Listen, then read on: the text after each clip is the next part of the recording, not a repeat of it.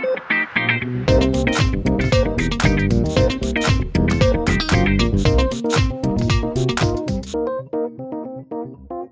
привет! Я Анна Левадная, врач-неонатолог, кандидат медицинских наук и популяризатор медицины. И это «Жизнь врачей» – подкаст о том, как живут и работают врачи по всему миру. И мой сегодняшний гость – врач пластический хирург Леонид Цоглин из Норвегии. А, он практикует в университетской больнице города Берген в отделении пластической хирургии. Леонид, здравствуйте. Здравствуйте. Огромное спасибо вам за то, что уделили мне внимание. Помню, как нам сложно было с вами договориться о времени. Понимаю вашу занятость, поэтому спасибо вам огромное. Леонид, расскажите, пожалуйста, для начала, какой был ваш путь в России? Что вы э, закончили и в каком году? Начинаю тогда сначала. Я закончил э, второй мед э, в Москве в 2008 году. Потом э, учился, то есть работал и учился в институте Склифосовского. Так меня жизнь связала, что я все время, всю свою жизнь проработал в институте Склифосовского. Сначала еще, когда был э, студент медицинский, работал там как санитар на четвертом курсе, потом на пятом-шестом курсе работал как медбрат, потом начал ординатуру там в отделении, в отделении травматологии и ортопедии. То есть травма изначально меня манила. Еще на втором курсе я решил, что я буду травматологом-ортопедом, но я так прикинул, как, как бы сказать, свои навыки что я могу в медицине? Я подумал, ну, кардиология, там это сложно, надо думать, э, препараты, там, как они друг против друга действуют и так далее. А травма это вот кость, она сломалась, надо ее поставить обратно, закрепить все дела. Ну, вот я и стал травматологом.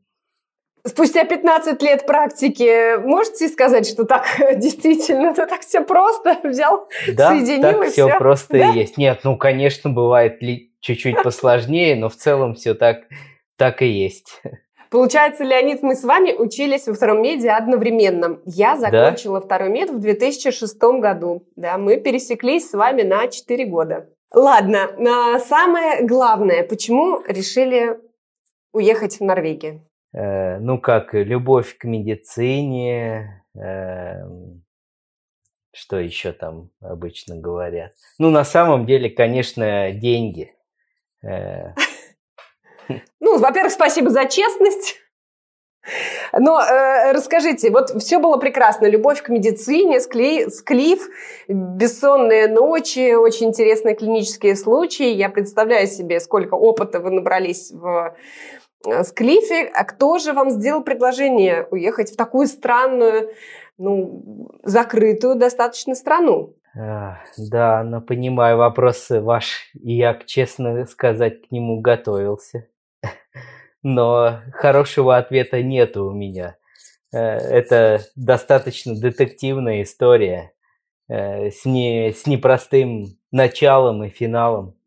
Ничего, так сказать, не получается просто. В Норвегии я оказался, как вы видите, случайно, по большому счету. Но на самом деле, не затрагивая личных тем, могу сказать так, что э, я подумывал о том, чтобы переехать э, в другую страну с 2000 где-то 14 года. Я даже составил себе, то есть начал как один мой знакомый из Склифа, говорит глобализировать эту тему, то есть как люди думают переехать в другую страну. В какую страну?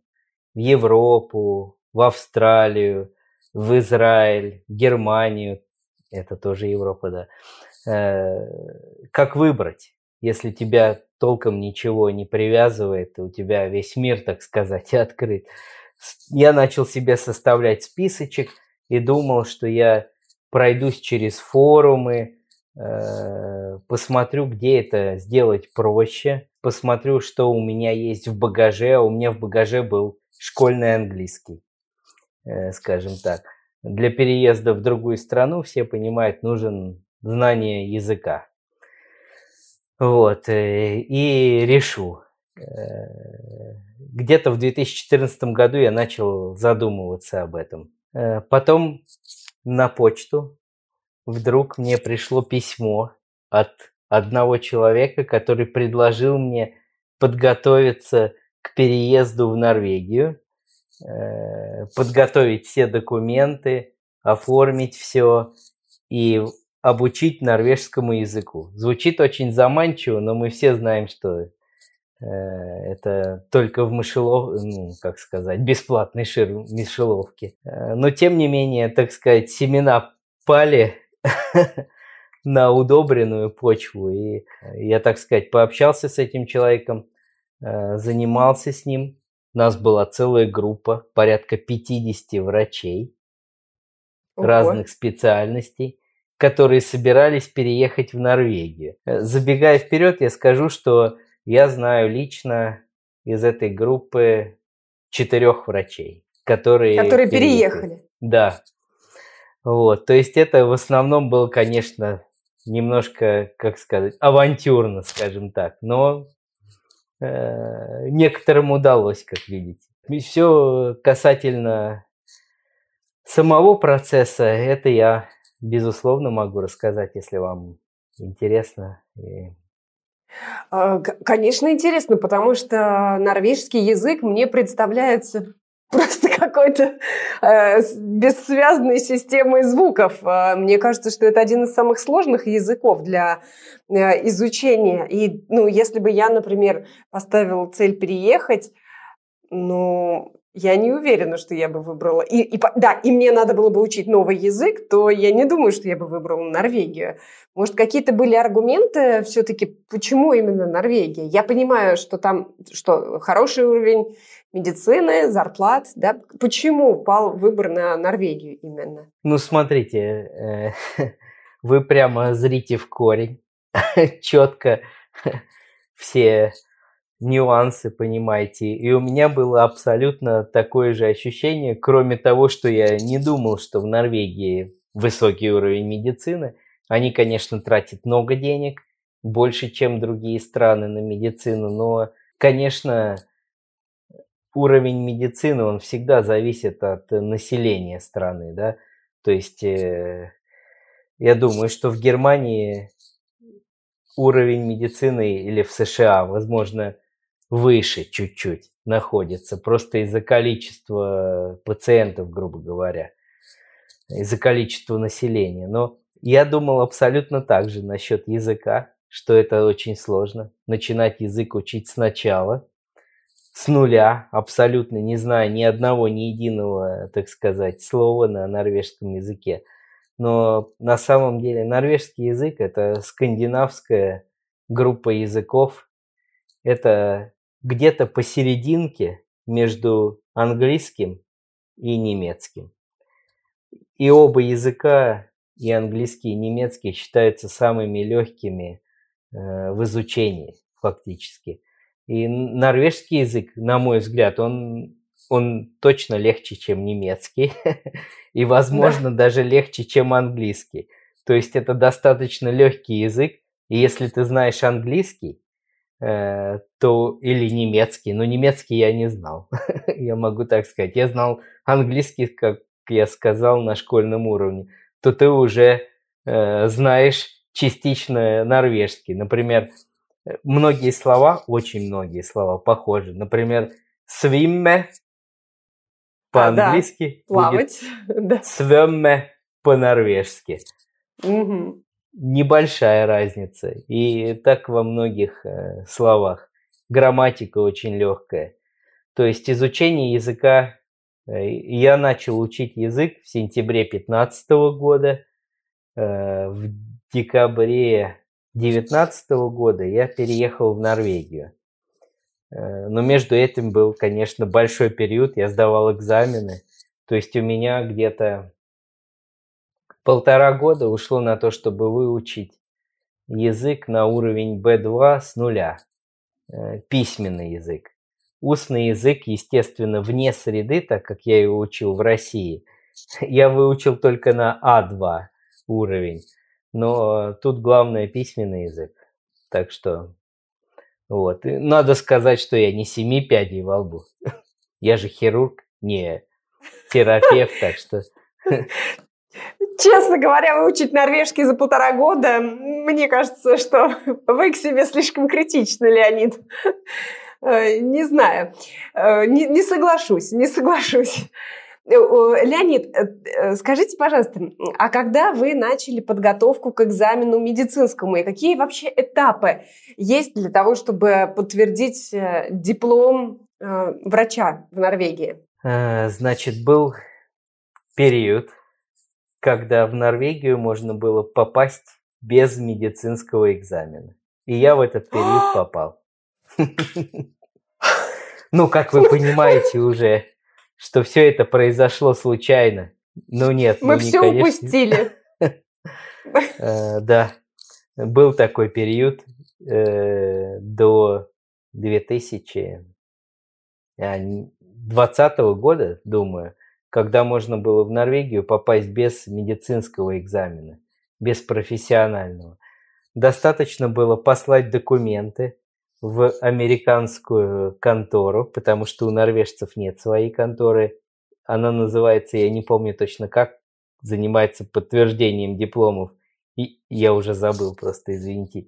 ESIX или что-то такое, может быть, вы знаете.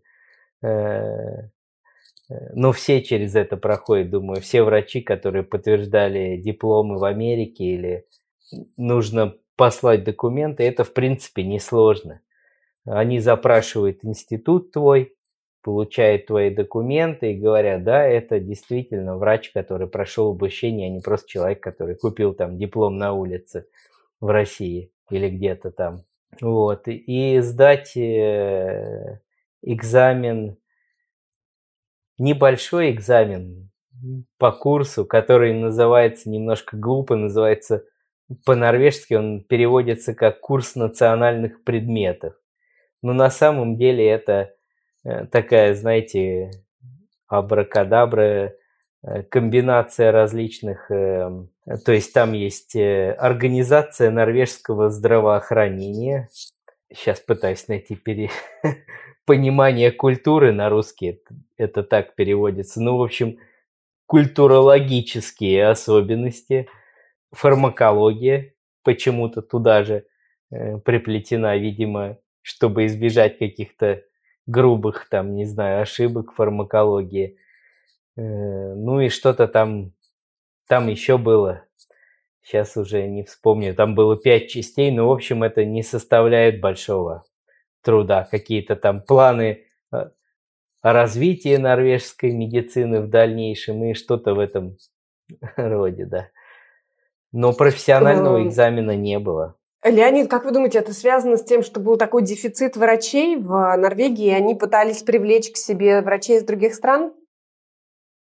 Не знаю, мне сложно сказать. Вот. Но могу сказать, что достаточно... Дело в том, что система, она многоступенчатая, и ты всегда можешь крантик перекрыть на нужном уровне. То есть достаточно много врачей получило э, авторизацию врача в Норвегии, подтвердила, грубо говоря, свой диплом, свое образование, э, свое образование в Норвегии. Но дальше тяжело пройти.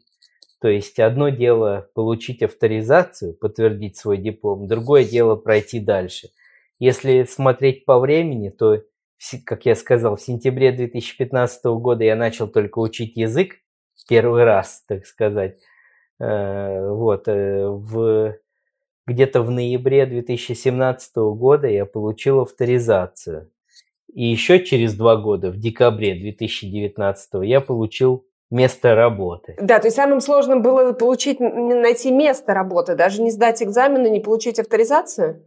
Да, ну, это авторизация – это несгораемая сумма, которую вы получили на всю практически жизнь. Вам ее дают до, до 80 лет или что-то в этом роде. То есть дальше можно расслабиться и, так сказать, э, пробовать свои силы. Но Э, ушло достаточно много времени, прежде чем я получил работу в Норвегии. Два года, почти столько же, сколько я учил язык. Ну, естественно, я не останавливался, я пробовал, но учить э, устный язык вне среды, да, это достаточно сложно, конечно. И за эти два года поиска работы, то есть это уже было после того, как вы сдали экзамен, да? После того. 2015 и, год я начал, 2017 год да. я получил авторизацию врача в Норвегии, и в декабре 2019, как раз перед, когда только слухи ходили о каком-то вирусе в Китае, я переехал в Норвегию. А, и, и э, все это время вы рассылали письма в разные больницы? Да, э, то есть в Норвегии, ну то есть я как думал, э, что, как говорится, попал в приличное общество, не как в России, да. У них есть сайт, который специально создан под врачей, чтобы э, распределять вакансии врачей, которые поступают в ординатуру. Так как я, как я уже сказал, подтвердил только свой диплом, не свое образование, я до этого работал, получается, то есть у меня была, я закончил институт в 2008 году, с 2008 по 2011 я работал в Склифе. Сначала два года как координатор в травме, в отделении травматологии. Потом э, полгода я работал вне Склиф. Это было тоже определенный опыт. Так сказать, жизнь мне ну, показала различные возможности. Я вдруг стал детским ортопедом, потому что сертификат наш это позволяет в поликлинике в моем районе. Потом я вернулся в Склиф и стал работать в хирургии кисти. Область, которая лежит между двумя специальностями – травматолога-ортопеда и пластического хирурга. Это у нас э, так и также здесь, в Норвегии. То есть, допустим, э, в столице Норвегии, Осло, э, хирургия кисти – это травматолог-ортопед. В Бергене во втором по величине городе, где я работаю, это пластическая хирургия. Но сама специальность попадает под сертификат пластического хирурга. И в России также. То есть ты должен быть пластическим хирургом, чтобы оперировать э, кисть. Так, во-первых, я хотела бы еще раз э, резюмировать. Значит, э, вы отработали после окончания института 6 лет в тех или иных э, учреждениях в Москве. А, после этого вы нацелились на Норвегию, и вам внезапно при, ну, приходит какое-то письмо. Я так понимаю, что это какой-то мошенник был, да? А, Можно так сказать. Но благодаря ему я, тем не менее, попал в Норвегию. Так что это да. сложно. В общем, человек, который обещал вам э, помочь с переездом, но ограничилось это все изучением норвежского языка. Среди вас было еще 50 врачей, и вы, э, некоторые из вас в результате попали в Норвегию. Итого, да. вы начали учить норвежский, послали документы на подтверждение, э, дождались ответа, что подтвердили вам диплом, и вы начали рассылать э, свои предложения в клинике, или вы сдали как-то экзамен еще? Где, где была сдача экзамена? Потому что я так поняла, что в Норвегию вы переехали в 2019 году, когда уже имели место работы. Верно. Извините, отвлекся. Так. Где же был экзамен? Экзамен мне не требовался. Я получил авторизацию. То есть мой диплом из России, авторизация врача значит, что твой диплом принят э, в Норвегии. Я да, я все-таки вас, э, извините, перебью. Вы сказали, что есть легкий экзамен, организация здравоохранения, э, фармакология да. э, и, и так далее. Вот этот экзамен нужен для того, чтобы начать работать с врачом? Если да, то где вы его сдали? В какой момент его сдают? Да, это нужно, но вы же понимаете, все меняется. То есть сейчас ситуация изменилась кардинально. Теперь в Норвегию, чтобы получить ту же авторизацию, которую я получил, нужно сдавать профессиональный экзамен. И стоит он ни много ни мало 50 тысяч крон, я не знаю, сколько это сейчас на наши деньги, на 5 умножить. Это просто попытка сдачи экзамена. Это такой, ну, сим, ну как сказать, экзамен, как во всех странах э, мира, симулированный экзамен, когда у тебя есть теоретическая часть, где у тебя есть ограниченное время и надо ответить просто на вопросы из различных разделов медицины. И есть практическая часть с симулированным пациентом, где ты должен поставить диагноз, назначить лечение, что-то такое. Но так как я через это не проходил, то я это знаю только, так сказать, со, со слов шапошно. 50 тысяч крон – это 312 тысяч рублей за попытку сдачи такого экзамена. Да, это официально. Сейчас в Норвегии. 49 тысяч крон, если говорить точно. Э, ну, я, конечно, не проверял сам последнее время, но практически, да, уверен, что это так. Я все-таки еще раз хотела бы уточнить, когда вы это сдавали ваш маленький экзамен? Если говорить про сейчас, а нам, наверное, это актуально, то сейчас все сильно изменилось э, за эти годы. Надо начинать с изучения языка. Это первое основополагающее. Ну и я так тоже начинал.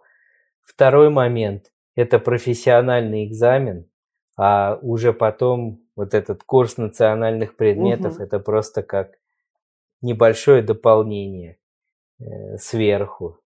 И тогда можно получить авторизацию врача в Норвегии. Ну, э, просто у меня было по-другому. Вы же ну, спрашивали изначально, да. как я здесь оказался, так что я рассказал вам. Было намного проще раньше.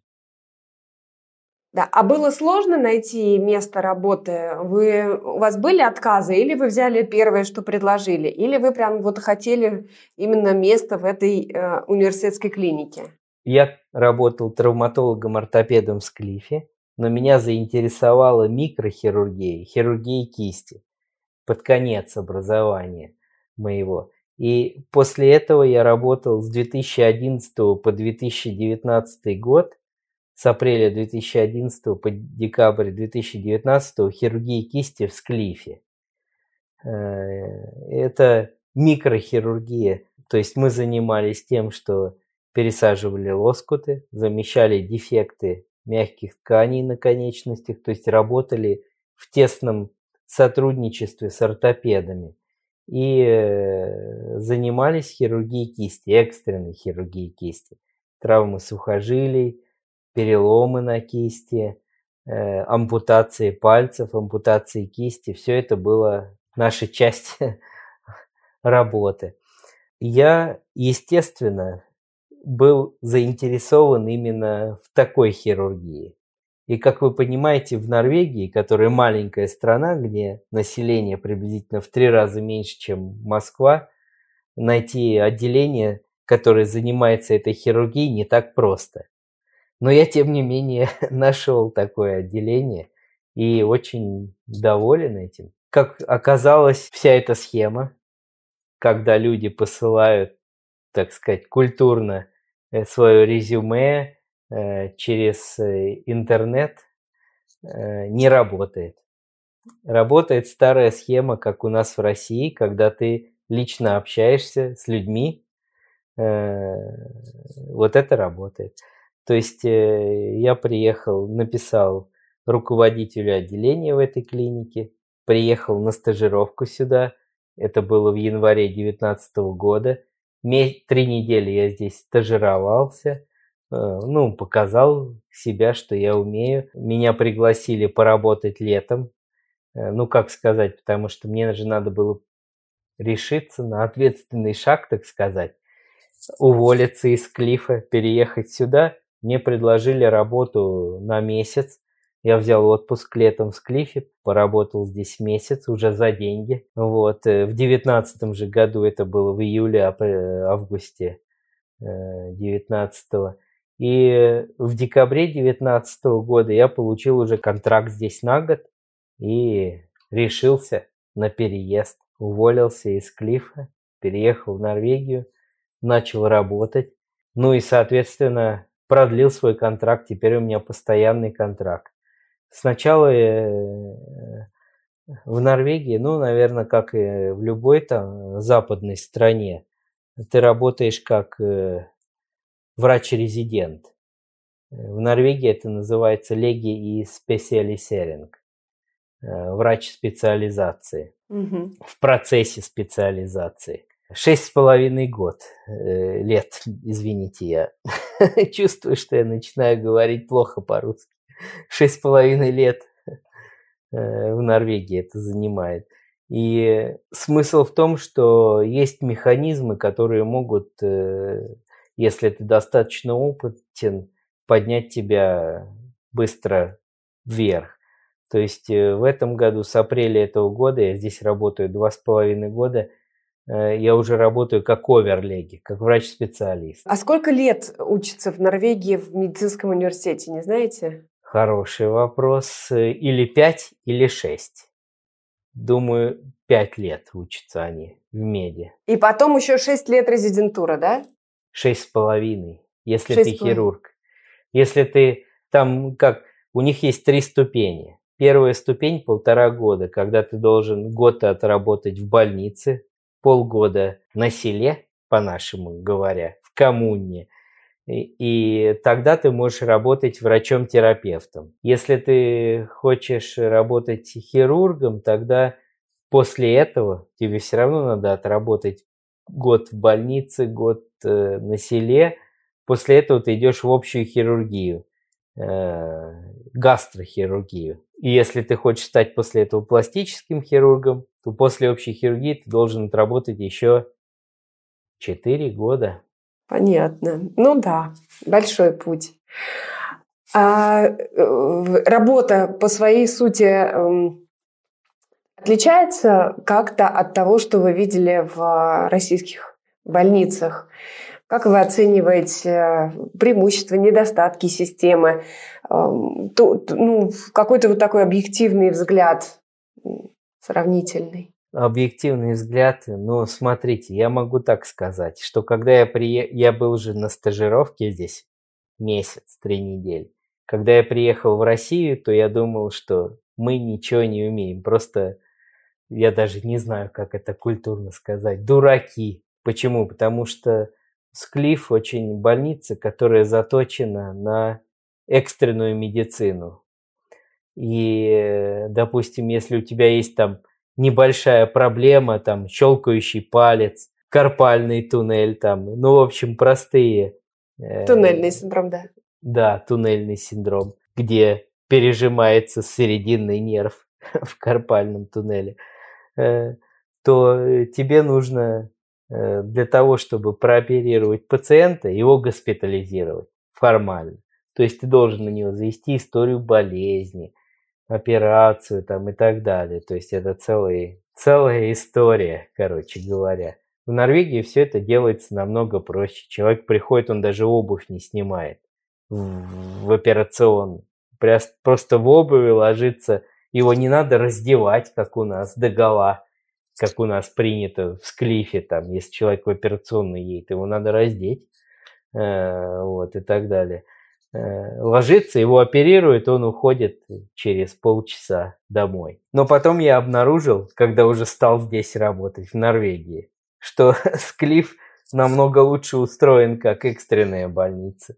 Потому что здесь пациенты в Норвегии, при том, что это богатая страна, много денег тратится на медицину, они ждут несколько дней, чтобы получить нормальную медицинскую помощь. То есть у нас в Клифе как было? Если есть человек с повреждением серьезным, то его привозят к нам в склиф, его встречает доктор, который уже квалифицирован для того, чтобы такие повреждения отличать там, э, для того, чтобы хотя бы оценить, э, что повреждено, что надо делать. Это делается в приемнике, его в течение суток подают э, в операционную и оперируют. Здесь, э, в Норвегии, допустим, если есть такой пациент, он приезжает, его сначала смотрят по-нашему в травмпункте. Ну а что они могут, так сказать, врачи в травмпункте, э, которые не имеют такой специальности, они могут кожу зашить и сказать, что, возможно, там есть какое-то повреждение, глубокая рана. Вот. Потом его смотрят еще раз в приемном отделении больницы, снимают швы, открывают рану, смотрят, да, повреждено то-то, но ты же не будешь оперировать в приемнике. Нужно эту пациента подать там в наркозе или... И, соответственно, третий раз его подают в больницу. То есть я не могу сказать, что здесь в Норвегии, несмотря на обилие денег, все организовано лучшим образом. Я бы так сказал, что в Склифе экстренная медицина работала намного лучше. Здесь плановая медицина работает намного лучше, чем в Склифе. Но другое дело, что в Москве плановая медицина, то есть было, то есть мы в Склифе не занимались плановой медициной. Это была 29-я больница, кистевая, которая брала на себя это. А, очень интересно и, конечно, а, ну, радостно слышать, что в Клифе все было вполне достойно. А, вот, это приятно, когда такие сравнения. А по поводу технологий, каких-то протоколов, чувствуется разница? Или в целом все оперируют примерно одинаково? Здесь э, уровень чуть-чуть повыше тем, чем то, что мы имели в Склифе.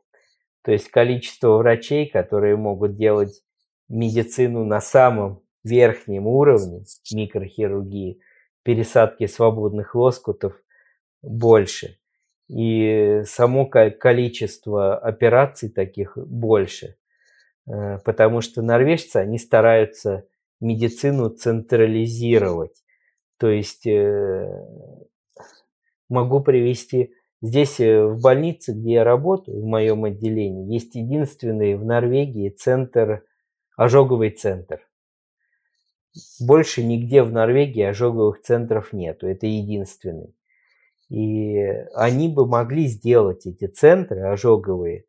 То есть Норвегия достаточно большая страна по европейским меркам, она вытянутая там с севера на юг, э, вот, и, и э, там можно, так сказать, лететь, вести пациента 3000 километров э, от места повреждения до больницы. Но они централизируют. Почему? Потому что им нужен достаточный объем пациентов для того, чтобы иметь э, достаточный опыт и поддерживать его среди врачей. Поэтому хирургии, которой они здесь занимаются, микрохирургии кисти, пересадки лоскутов, она есть только в двух больницах Норвегии, в Осло и здесь. Пациенты концентрируются э, здесь. Э, поэтому уровень, я бы сказал, конечно, повыше, чем в Склифе. Но надо сказать, что Склиф наш был, я не то чтобы большой там, как сказать, э, сторонник Склифа или что-то такое. Я благодарен, это моя, можно сказать, альма-матер за э, ту, то обучение, которое я получил и опыт.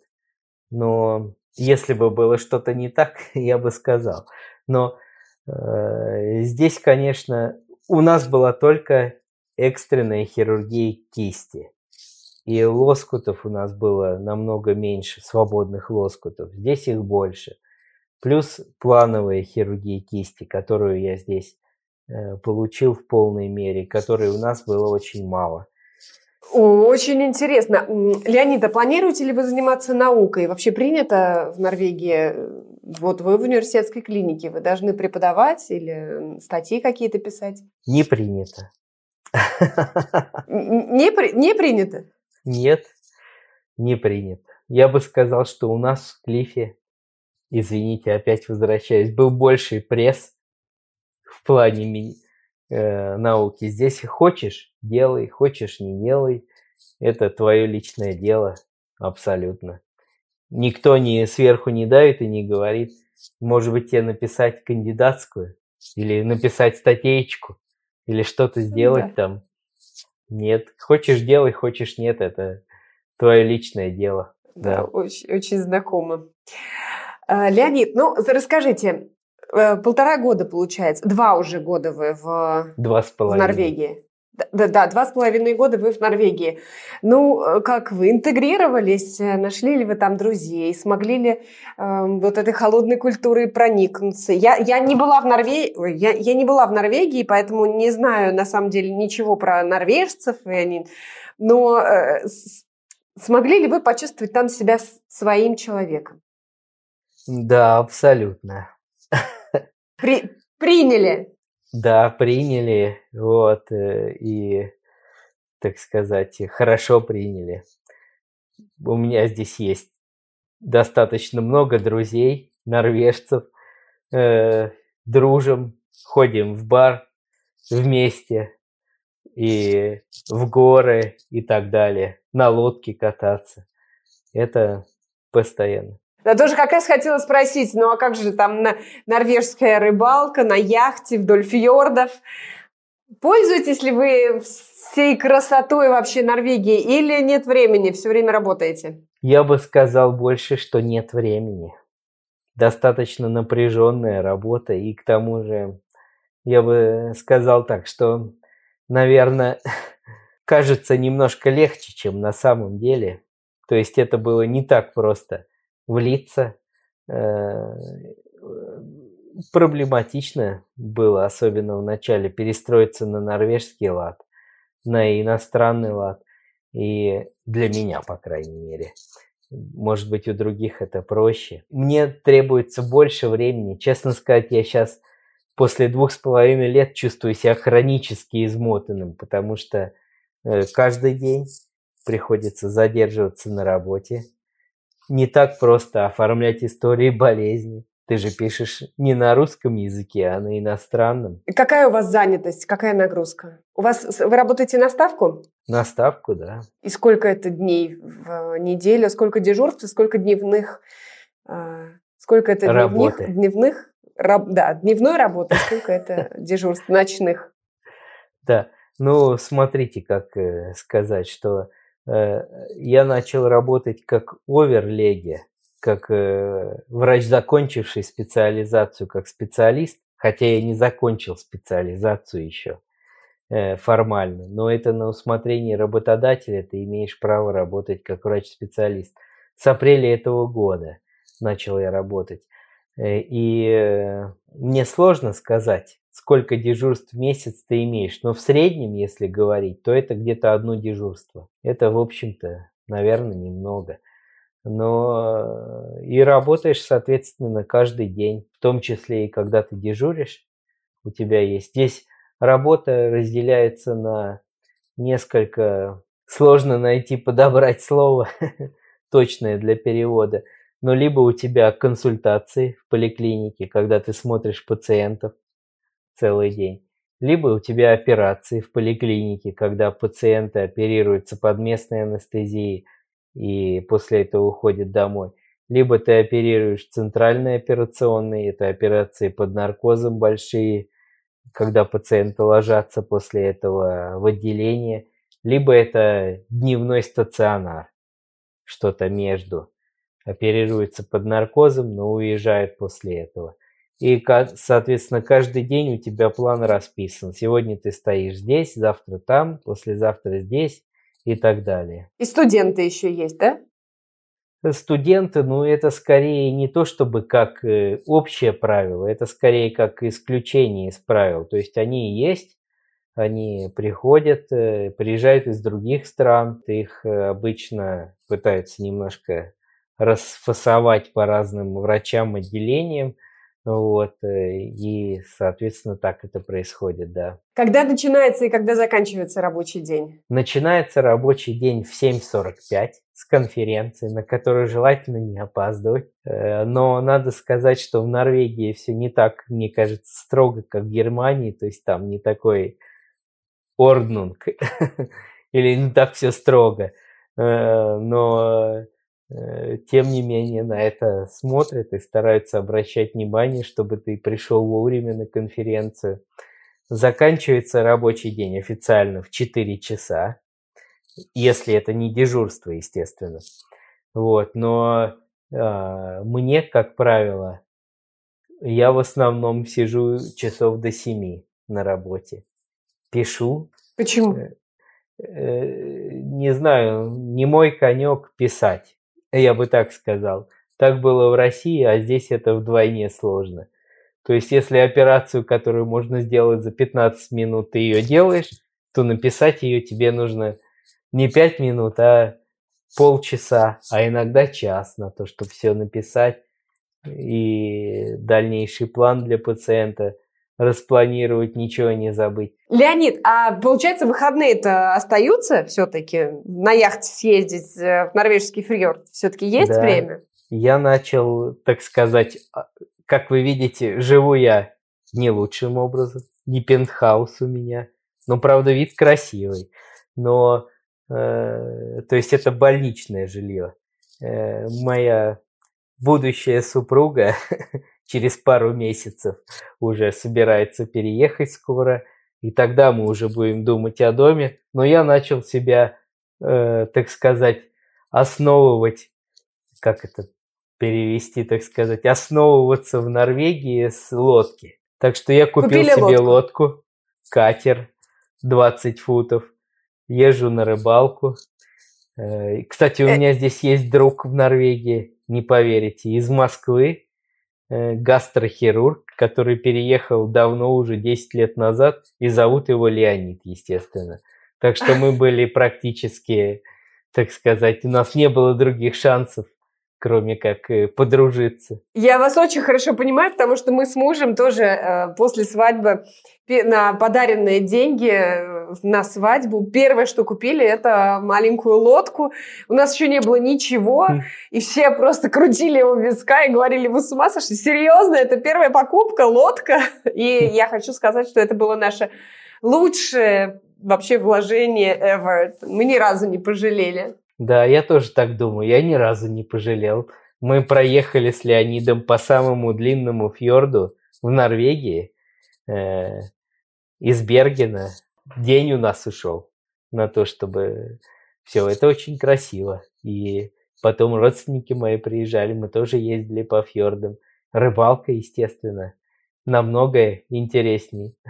Да, звучит как мечта. Я уже много лет собираюсь в Норвегию. Я надеюсь, что обязательно Приезжайте. доедем. Приезжайте, Спасибо, спасибо. Вас. Заглянем обязательно. Спасибо. Леонид, ну, расскажите, самое интересное. То есть врач, хирург, который работает на одну ставку и не является ни главврачом, ни заведующим, может себе позволить купить яхту. И, э, как вы думаете, он в перспективе может себе позволить купить дом для своей будущей супруги? А, абсолютно. Это вообще реальный Абсолютно, да? Mm. Ну, то есть хор- хорошо, вы, хорошо живет врач. Ну, как сказать, э, знаете, все в мире относительно. Я думаю, что лучше всего врачи живут э, в США. По крайней мере, я так слышал. Норвегия, она Секундочку, я брала интервью у трех врачей из США. Да? У них все очень-очень сложно, да. Очень там, плохо. Э, там, нет, там неплохо, Понял. но там сложно. Они, конечно, конечно, зарабатывают очень хорошо, но пока они достигнут того вот уровня, они выходят из университета с огромными долгами. Э, и там ну, большая конкуренция, огромная нагрузка, то есть там все вообще не так радужно, как нам казалось. Ой, звучит ужасно. Нет, это мне не Да, совсем... Вот этот вот, баланс, life-work balance, э, там совсем не соблюдается. То есть э, можно уйти на, на два дня на дежурство и э, там же и жить в больнице. Вот поэтому не, не могу сказать, что прям там хорошо. Но я чувствую... Вот у меня вопрос по поводу Норвегии все-таки. Хорошо живут врачи в Норвегии? Я думаю, что да. Ответ скорее да, чем нет. Ну, то есть врач может себе позволить купить яхту, купить дом и путешествовать на самолете несколько раз в году, да? Абсолютно. А, э, это если в семье один человек зарабатывает или даже достаточно... В смысле, достаточно ли, если в семье работает один человек, или нужно там второго врача себе в семью раздобыть? Нет, достаточно, если один работает врачом. Уже... Просто какая-то мечта на мой взгляд, это вполне достаточные деньги. Но здесь опять-таки надо понять, что э, купить дом, естественно, имеется в виду, ну никто же не купит приличный большой дом с видом на океан и все дела э, сразу. Да, да, Его в берут в ипотеку. Ипотека здесь очень маленькая, социальный пакет в Норвегии хороший. Я даже не знаю, я, я на самом деле приценивался. Я, я забыл, но это стоит небольших денег.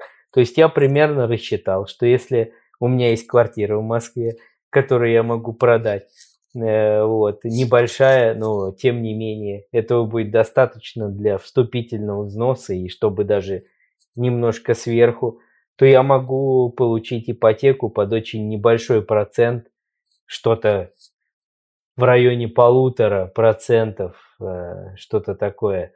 Если ты хочешь взять Теслу, э, электромобиль, то это один процент ипотеки. Тоже Э, вполне доступно. Ну, а путешествие по Европе на самолете, как вы сказали, ну, это достаточно дешево. Это, мне кажется, дешевле, чем летать из России. Да, особенно сейчас, когда цены просто заоблачные. Я вам могу сказать, сколько я зарабатываю, если вы хотите. Или, э, ну, э, вот смотрите, я когда первый год приехал, здесь в Норвегии они считают зарплату в год. У нас принято считать зарплату в месяц, и это, конечно, немножко вносит свои. Поэтому я просто посчитал, сколько я заработал в год в первый месяц, разделил на 12 и получил в районе 50 тысяч крон. Э, крона, естественно, идет вместе с евро и э, долларом. То есть это где-то, как сказать... 300 тысяч рублей, как я уже считала. Да. Одна крона это, то есть 10 крон это евро. Считайте так. Угу, вот. Угу. Когда-то это было побольше, сейчас поменьше. Даже было время, когда я один раз зарплату получил миллион рублей. Я себе занес это в красный день календаря. Вместе с отпускными, конечно. Вот. Э, но теперь у меня зарплата повыше. Я еще не считал, но подозреваю... А, надо сказать, что я считал зарплату как? У меня еще вычитают деньги за жилье больничное. То есть это вот чистые деньги за вычетом налогов, которые я получаю за вычетом оплаты жилья э, в Норвегии. А, то есть, то есть это зарплата еще и с оплатой жилья? Да. Ого! Ого, да. Зарплата жилья и всех коммунальных услуг и всего. Только еду осталось купить и сходить в бар, а остальное откладываешь на карточку. Но э, зарплата, я думаю, будет расти по мере увеличения опыта, да? Да, то есть это был первый год, и у них есть различия, то есть там у них есть ординатор, грубо говоря, по-нашему, первого года, второго года, третьего года, четвертого года. Я тогда еще занимался, я был не так прост, я попытался подтвердить свой опыт э, работы, и мне подтвердили из моих 10 лет или что-то такое два с половиной года. Но этого тоже было достаточно. Я сразу перескочил на новый уровень, стал получать больше денег. Сейчас я так подозреваю, что как оверлеги я получаю в среднем э, между 65 и 70 тысячами в месяц. Это уже, соответственно, за вычетом налогов и оплаты жилья. Но да. чем больше ты получаешь, тем больше у тебя налогов забирают. Это общее, наверное, для европейских стран. Обидно, конечно, но так оно есть. Леонид, а вы как врач-ординатор, по сути, э, ну, по сути, это врач-ординатор, да? Да. А, э, да, э, но вы выполняете весь тот комплекс работы, который, в принципе, врачи выполняют. Но единственное, что над вами есть э, такой супервайзер, э, да, который следит. Да, то есть так построено образование. Но если ты показываешь, что ты можешь делать что-то один, и в учет, с учетом того, что здесь же тоже медицина, как и везде в мире, где рук не хватает и так далее. Если люди в тебе уверены, то они перестают контролировать тебя. Э, поэтому я достаточно долго работал один, а потом Э, в Норвегии есть возможность на усмотрение э, заведующего отделения э, сделать тебя врачом-специалистом до окончания специализации. Тогда ты работаешь в этой больнице на ставке врача-специалиста, но формально еще проходишь специализацию. То есть теперь у меня нету врача, который формально стоит надо мной. Но, естественно, я советуюсь с коллегами у меня недостаточно опыта э, в элективной хирургии кисти. в экстренной хирургии кисти, в травмах кисти я насмотрелся всего в склифе. Здесь я угу. никакой помощи мне не требуется.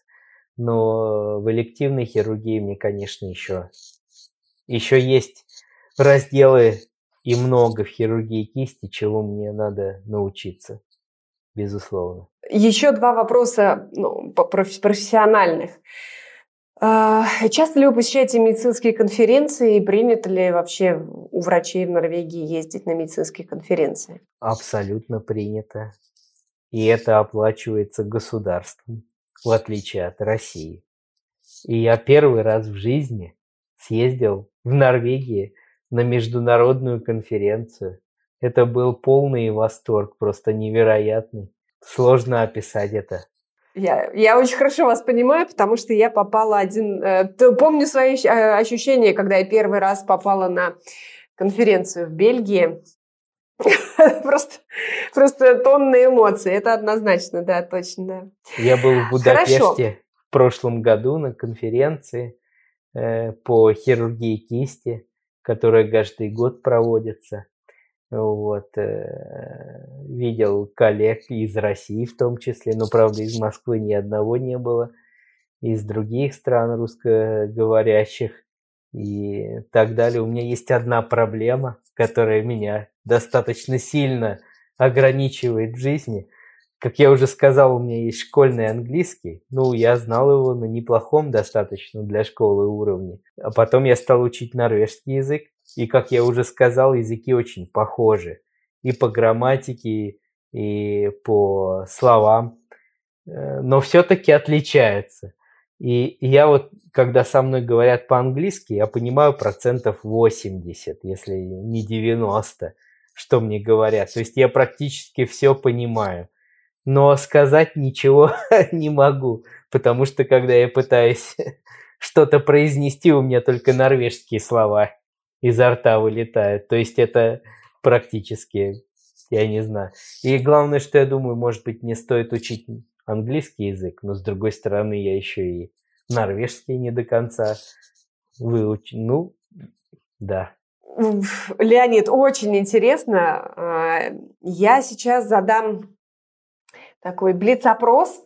Несколько коротких вопросов, так. на которые вы даете короткие ответы. Какой выбор вы бы сделали сейчас, если бы вам пришлось его делать? Про, речь про переезд в Норвегию. Вы бы то же самое сделали?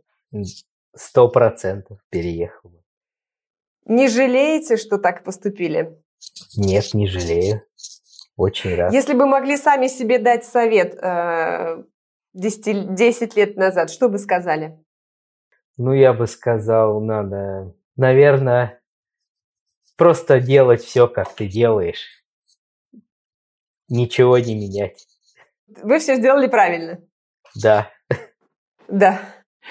А, какой самый главный совет для тех, кто захочет повторить ваш путь и тоже переехать работать в Норвегию? Нельзя глобализировать проблему. Это не Луна, это Норвегия, соседняя страна, в которой есть граница с Россией. Э, надо просто разбить, так сказать, э, вопрос на части и делать. То есть здесь изучение языка, здесь ты посылаешь документы там в Америку, здесь ты проходишь экзамен, что-то не получается, значит, надо еще раз попробовать, вложить больше сил, но если ты хочешь, то ты будешь работать в Норвегии. Здесь без вариантов. Это просто вопрос мотивации, я бы так сказал. Что самое неожиданное, что произошло с вами в Норвегии? Самое удивительное, самое неожиданное после переезда? Первое, что пришло на ум, первое, это рыба. Я всегда мечтал поймать большую рыбу, и мне хронически не везло. То есть сколько раз я не ездил, куда бы я не ездил, в Карелию там или куда-то, не всегда или не попадалось вообще ничего, или это была какая-то мелкая э, рыбешка. Здесь, в Норвегии, через неделю после того, как я приехал, я поймал трехкилограммовую треску. А для меня, в моем понятии, рыба на килограмм это была уже большая. Так что мечта сбылась. И последний вопрос. Может быть, можете перечислить главные отличия медицины в Норвегии от медицины в России? Ну, много денег, много хорошее оборудование, невероятно хорошее оборудование, которого ты даже мечтать не мог, просто во сне даже никогда не видел. Достаточно коллегиальная среда, но нет такого, или хотя на самом деле есть, э, можно и дружеские отношения здесь, э, так сказать, основать вполне как в России. Я бы сказал, что более человеческое отношение здесь к людям, э, то есть э, на людей не давят так, как э, в России на врачей. На врачей? Да, заве, ну, заведующие отделение и так далее. Это достаточно человеческое отношение, где люди пытаются изо всех сил найти какой-то способ построить с тобой мостик. И даже со мной получилось. О, Леонид, потрясающий диалог у нас с вами получился. Что я могу сказать? Что мы узнали сегодня из диалога с Леонидом? Что в Склифе была прекрасно устроена экстренная помощь, и это очень приятно. Что э, есть и плюсы, и минусы в, в той и в той, и в другой системе, но в Норвегии при этом достаточно много плюсов, которые нельзя не э, проговорить. Да? Много денег, хорошее образование, приятная коллегиальная среда и человеческое отношение. Конечно, это очень-очень приятно. Леонид рассказал нам о том, что можно, что ему повезло подтвердить диплом без медицинского большого экзамена, но, к сожалению, сейчас уже так не получится. Сейчас придется сдавать большой медицинский экзамен после того, как люди сдадут, э, как врач сдаст а, будущий или будущий врач Норвегии, нынешний врач даст норвежский язык. А, мне показалось, что в Норвегии соблюдается life-work balance, то есть, в принципе, выходные есть, рабочий день до четырех. Конечно, бывает, что особые ценители хирургии задержатся до 7 часов, как да, Леонид, это только целом... я, это только моя. Осталь... Я думаю, что когда к вам невеста приедет, то у вас все поменяется. Да, я тоже так думаю, честно сказать. Придется как-то менять приоритеты. Перестраиваться. Да. да.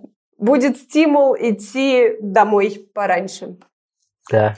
Мне, мне показалось интересным то, что вы рассказали, что врач одновременно принимает и в поликлинике, и в стационаре, и в центральной операционной. То есть э, это не просто врач стационара и не отдельно врач а, там поликлинического поликлиники, а это ну то есть врач поддерживает свою квалификацию в разных отраслях. При этом интересно, что Норвегия стремится централизовать многие патологии для того, чтобы врачи практиковались и имели большой опыт, и поэтому собирают какие-то высокоспециализированные отделения в той или иной точке Норвегии. Ну, на мой взгляд, это тоже очень интересно было.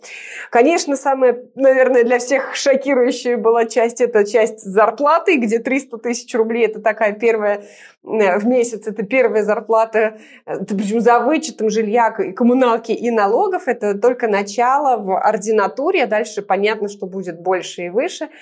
Вот, очень приятные проценты по ипотеке, которые позволяют врачу жить на очень высоком уровне и позволить себе купить яхту, и квартиру, и путешествие. Это, конечно, очень-очень приятно. Так что, Леонид, мне было очень интересно узнать все это про Норвегию. Я думаю, и мне, и всем слушателям нашим после этого выпуска срочно захочется поехать в Норвегию на рыбалку, на яхту, посмотреть на эти красоты, посмотреть на этот высокий уровень жизни. На самом деле очень интересно. Надо мне больше читать про Норвегию.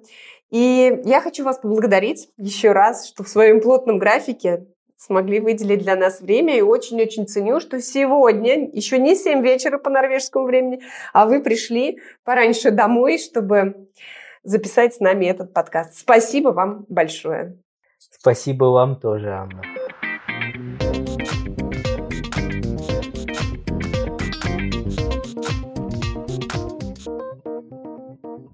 Ну что ж, это был очень интересный выпуск. Спасибо большое Леониду за то, что он поделился с нами этой вот, уникальной информацией. Слушайте новые выпуски на всех подкаст-площадках. Оставляйте комментарии, ставьте звездочки и рассказывайте о нас своим знакомым. Ваша обратная связь помогает подкасту развиваться. С вами был подкаст «Жизнь врачей» и это Анна Левадная. До встречи в новых выпусках. Thank you